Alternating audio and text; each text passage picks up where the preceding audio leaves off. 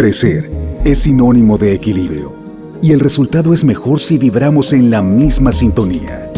Creciendo juntos. Con José Lagarra. El espacio que busca rescatar y sanar almas con un sentido muy humano. Desde este momento, fluye con nosotros y sé la energía que deseas atraer. Bienvenidos. Muy bien, pues vamos entonces a dar inicio. El día de hoy el tema que te traigo es, ¿por qué no quieres parar? ¿Por qué no quieres detenerte y expandir tu ser? ¿Por qué siempre estás buscando obtener? ¿Quién eres tú? Les pregunté el fin de semana pasado, ¿quién eres tú en la vida de otros? ¿Qué estás aportando al despertar al camino de otros? ¿Eres aquel que va invadiendo carril? ¿Eres aquel que deja piedras en el asfalto? Eres aquel que tira basura en su andar, basura emocional, basura mental, o eres aquel que limpia, que alumbra, que guía el camino de otros. Y si los guías, ¿hacia dónde los guías? ¿Hacia la plenitud del ser? ¿Hacia reconocerse uno? ¿O hacia dónde estás guiando la vida de otros? Pregúntatelo hoy. Te invito a que reflexionemos juntos. Qué fácil qué bonito es vivir en Cristo, porque es una certeza, este es, este es un... Luego somos muy en el plano terrenal de buscar el ganar, ganar, ¿no? Porque siempre creemos que se puede perder. La verdad es que nunca podemos perder cuando recuerdas que ya lo tienes todo y que solo vienes a darlo para poder irlo recordando. Tú solo te puedes limitar a ti mismo. Escucha, tú solo te puedes limitar a ti mismo de las bendiciones. Tú pudieras estar recibiendo el reino de los cielos completito, pero te limitas de esas bendiciones porque por tus creencias. Pero cuando recuerdas que eres uno con Dios, no hay necesidad de nada. Aquí solo es un ganar, no es un ganar, ganar porque no hay dos, solo es un ganar. Y ya ganamos desde el momento en el que nos creó el divino Rey de Reyes, porque no hay otra voluntad distinta a la de Él. Mi voluntad y la suya son una misma y esta voluntad es que seas feliz. Así es que sé feliz. Sé feliz y la felicidad regresará a ti y se mantendrá siempre como un estado permanente del ser porque es lo más natural en ti en la medida en la que tú colabores con la felicidad de la vida de otros. ¿Quién está haciendo en la vida de otros? Y hoy vamos a aprender a detenernos. ¿Por qué no paras, querido? ¿Por qué corres? ¿Por qué quieres estar allá? ¿Por qué quieres llegar ya a ese objetivo? Y no te detienes a reconocer que la plenitud está en el aquí y en el ahora. No está en ningún otro lugar. No está en ningún otro tiempo-espacio. Está presente en tu vida en este momento. En el presente. A través de esos malestares que enfrentas. De eso que no te gusta y que tú dices es imposible tener la plenitud aquí si mira cómo estoy, con esta crisis, con esta enfermedad, con este duelo, con esta carencia, a través de ese malestar, tu yo superior está tratando de poner en la superficie algo que ya tu interior dijo, es momento de sanarlo. Tiene que emerger, ya tiene que verlo, ya tiene que trascenderlo. Y es ahí cuando la transformación ya comenzó desde el momento en el que veo el conflicto, tome o no tome todavía cartas en el asunto, que lo único que tengo que hacer y la única carta que tengo que tomar es permitir que sea la voluntad de Dios y fluir con la situación y aprender de la situación y tomarla como una evolución y no verla como castigo, sino verla como una dicha que puedo trascenderla a través de este conflicto, de que sale a la superficie de que sale a la luz esta emoción estancada, ahí ya comenzó la transformación. Aunque yo crea que no he dado el primer paso. Y esta transformación, transformar, evolucionar, ser mejor, actualizar. ¿A quién no le cae bien? ¿A quién no le cae bien? Cuando no tienes que hacer nada con la situación, temerle a nada, intentar cambiarla, cuando no buscas modificar nada, cuando buscas solo ser, ahí es cuando te expandes. ¿Quién soy? ¿Quién elijo ser ante ese cáncer? ¿Quién elijo ser ante esa carencia? ¿Quién elijo ser ante este hijo que yo denomino perdido? Siempre estoy en el lugar correcto. Siempre estoy experimentando la situación correcta. Siempre estoy viviendo lo que me toca vivir. La expansión, la evolución, el despertar se da cuando dejo de intentar, me rindo completamente reconozco que esto salió a la superficie porque la transformación ya empezó, porque ya estoy listo, lista, porque ya tengo las herramientas o porque las voy a aprender para trascender algo que era necesario ya trascender. ¿Por qué es necesario ir al siguiente nivel? Y ahí me pregunto, ¿quién quiero ser en este momento? ¿Quién elijo ser en esta situación? ¿Quién voy a ser después de esta situación. Eso que tú haces, no sé qué te dice de ti cuando lo haces, pero esas acciones que hacemos es porque te estás contando algo. ¿Ok? Entonces, hoy por qué no comienzas a actuar sin necesidad de querer obtener aprobación, a observarte de por qué te conduces de tal o cual forma porque aunque sabes que ciertas situaciones en tu vida no te expanden, por el contrario, te hacen daño, no quiere decir que no sean educativas, te van a enseñar, pero cuando tú te conduces de la misma manera tóxica, que ya sabes que no te ayuda y que no ayuda a otros, al mismo tiempo pareciera que te consuelas con ello, pareciera que algo obtienes actuando de esa manera que te acaricias con ello, que disfrutas ese grado de toxicidad desde ese sentimiento de culpa, que disfrutas cuando hieres a alguien aunque en el fondo te sientas culpable. ¿Por qué lo haces? ¿Qué buscas obtener? ¿Por qué disfrutas haciendo el daño? ¿Sabes por qué? Porque te quieres defender porque tienes tanto miedo que crees que metiendo miedo a otros es la forma de que no te hagan daño. Y eso es lo que crees que obtienes, cierta seguridad, cierto respeto, porque se te ha faltado tanto el respeto. Y perdónanos si como sociedad he sido parte de aquellos que te hemos faltado el respeto, pero se nos ha faltado tanto el respeto con los padres, después lo hacemos a través de las parejas, nosotros nos lo hacemos, porque no nos respetamos a nosotros mismos. Y entonces en este no respetarnos, nos atacamos a nosotros mismos buscando obtener algo, a juicio y a beneficio del ego. Tú mismo te puedes pegar en la frente con tus acciones. Literalmente te pegas en la frente si no entiendes para qué haces lo que haces? ¿Para qué lo haces? ¿Qué estás buscando obtener?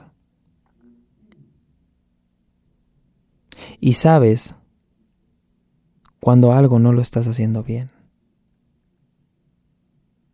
Lo sabes, porque no te está expandiendo. Porque aparece el síntoma, la fatiga la depresión constante, los nervios, la ira, el insomnio. Son síntomas de que no hay una congruencia en tu vida, de que no hay un equilibrio y este equilibrio que es tan importante porque pasamos del polo del placer cuando caemos en conciencia de todo lo que cometimos que no nos expandía, automáticamente sentimos culpa y nos vamos al polo opuesto, que es el del castigo y la culpa. Y la vida no funciona. Mientras yo me mantenga solo en una polaridad, la balanza no va a estar equilibrada. Yo le quiero encontrar el centro de la balanza, en el que mis placeres no se convierten en adicción, pero en el que darme placer no se convierte en culpa. Y que en esa culpabilidad no me convierto en la víctima o en el castigador y me la paso dándome con el látigo a mí mismo, o que termino proyectando la culpa echándola a otros para yo creer que me deshago de ella. Nada de esto ayuda. Ayuda el equilibrio, colocarte en el centro de la balanza, en el que tu vida física, mental, emocional y espiritual esté en equilibrio. Porque luego corremos a practicar budismo o cristianismo. Y en esa práctica queremos juzgar todo el camino de donde venimos sin reconocer que fue el camino que nos llevó a esa práctica. En lugar de sentir gratitud por el camino, cual haya sido, placentero o difícil, no reconocemos que el camino nos llevó ahí. Y cuando estamos en ese punto, criticamos el camino en otros. ¿Por qué? Porque es un sentimiento de culpa por nosotros haber cruzado ese caminar. Y en ese juicio constante y en ese criticar el camino de otros, nos vamos al polo opuesto. No salimos del mismo punto. Estar en un lado de la balanza sin encontrar un equilibrio. Y caemos en todo lo espiritual y rechazamos lo físico. Y luego nos vamos al camino mental y creemos que todo es empoderamiento mental y no reconocemos nuestras emociones. Somos tan intelectuales que intelectualizamos cada cosa y no nos permitimos sentir. Y luego nos convertimos en los emocionales, que decimos todo es sentir emociones y estoy sintiendo, sintiendo, sintiendo y me olvido de lo espiritual. O luego me voy a lo físico y todo es cuerpo para mí. Gimnasio, dietas, botox y todo es físico y me olvido del resto. Nada es bueno ni malo. Encuentra tu punto de equilibrio. Esa es nuestra tarea detente. ¿Por qué no quieres parar? Detente y encuentra el punto de equilibrio. ¿Por qué no comprendo que cada situación que me sucede es para que aprenda? Pues bueno, ya sabemos que en el presente cualquier malestar que sale de la superficie es porque mi alma quiere trascenderlo. Ya también platicamos que cuando yo no estoy en equilibrio o en congruencia en mis cuatro cuerpos, va a aparecer un síntoma a manera de fatiga, depresión, nervios, ira, insomnio. Y este ya es un sinónimo. Es, decir, ¿cómo sabes cuando sabes que no estás haciendo las cosas bien en tu vida? Porque aparece este síntoma, ¿ok? Pero cuando yo me detengo, cuando yo hago una pausa, cuando yo paro, cuando yo reflexiono, cuando yo medito, cuando yo me permito sentir, cuando yo siento, la emoción sale y se acomoda el pensamiento. Toda esta batalla mental, todo este sololoquio mental, toda esta fatiga mental, solo me está diciendo permítete sentir, hay algo estancado. Y cuando yo me permito sentir, la emoción se libera. Pero cuando yo me resisto a sentir, esta emoción fluye esta emoción sale. Y me doy cuenta que estoy siendo algo que ya no quiero ser. Me puedo observar. Y si estoy siendo algo que ya no quiero ser, estoy siendo algo que no me extiende. Valdría la pena que meditaras y reflexionaras. ¿Para qué lo necesitas? Porque si utilizas ese mecanismo, si actúas de esa manera es porque tú piensas que obtendrás algo. ¿Qué estás buscando? ¿Qué quieres obtener? ¿Para qué crees que necesitas actuar de esa manera si sabes que no te hace bien y que no te expande y lo sabes? Y esto es lo complicado, el tomar conciencia. Porque cuando no tenía conciencia de que no me expandía y que me limitaba y que me relacionaba tóxico, pues, pues inocente andaba. Pero una vez que tomas conciencia de que ya lo estás pudiendo ver, ¿Qué vas a hacer con ello si sabes que no te expande? ¿Ok? Detente. Haz una pausa. Reflexiona para qué lo necesitas. Y si no quieres poner atención, la vida te lo va a mostrar. No te preocupes. Pero no te va a gustar el cómo. Da igual, vas a aprender. Y no lo tomes como una amenaza, ¿eh? Eso que la vida te lo pondrá enfrente. No te lo estoy diciendo como algo karmático, como una amenaza, porque luego tenemos la idea, como siempre pensamos en negativo, que el karma es un castigo. No, no es un castigo, es una evolución, es un aprendizaje. Es la materia que reprobé, la voy a repetir. Pero la voy a repetir para bien. La voy a repetir para evolucionar. ¿Ok? Entonces no lo tomes como una amenaza, sino como un auxilio. Porque la divinidad siempre te proveerá lo que necesites para sanar. Por lo tanto, si yo no me quiero poner atento, si yo no quiero tomar conciencia, la vida me lo va a dar. ¿Para qué? Para auxiliarme, para proveerme aquello que necesito para sanar. Esas heridas que mantengo abiertas, que se van llenando de pus, que se van infectando, he de sanarlas. Y a veces la manera en la que la vida me ayuda a sanarla no me gusta. Pero sé que es lo que más me conviene, porque no puedo ir infectado por la vida infectando a otros. He de sanar esas heridas. Aunque yo lo vea como un conflicto, la forma en la que la sanación aparece. Cuando tú ya recorres, recurres, perdón, cuando tú ya recurres al conflicto para aprender, quiere decir que aún necesitas una dosis de amor. Quiere decir que aún necesitas primero ver conflicto y que lo tomas como algo educativo y que no tomas el amor como algo educativo. Quiere decir que necesitas esa dosis de amor porque aún crees en el conflicto. Y está bien. O sea, que el conflicto aparezca en mi vida para poder aprender, también trae información de que yo recurro al conflicto para tratar de aprender. Quiere decir que aún tengo la creencia de que el sufrimiento tiene un papel educativo. Pero el amor también, querido. Comencemos a practicar el amor. Un amor educativo. El amor como transformación. El amor como aprendizaje, como evolución. Y toma conciencia de esto. Tú eres un satélite en el universo de otros. ¿Qué tipo de satélite eres?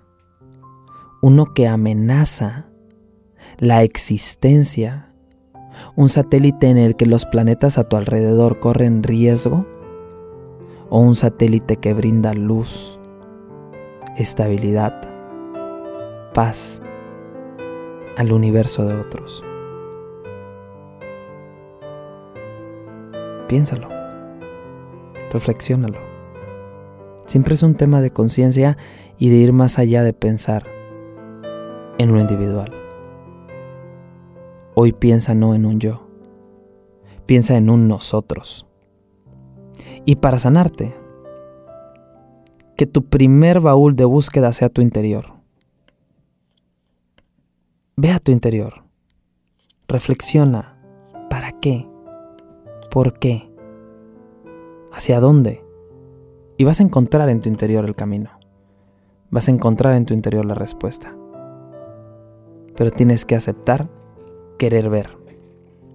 Y en ese querer ver, pregúntate, ¿para qué?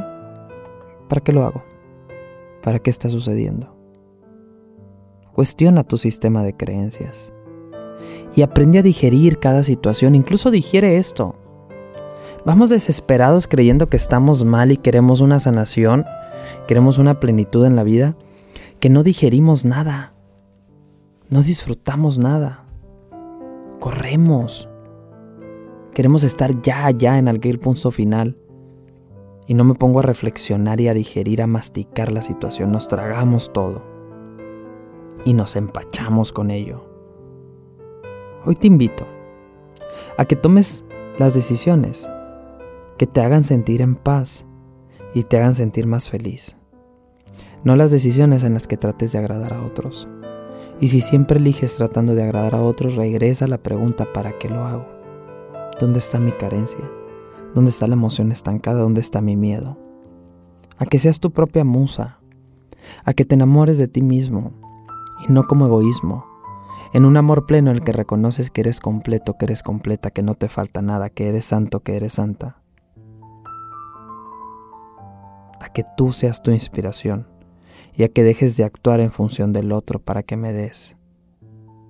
Si te doy, espero que me des. Y no te doy hasta que no me des. Hoy suéltalo. Hoy suelta tu vida en manos de un poder superior y dile confío en ti.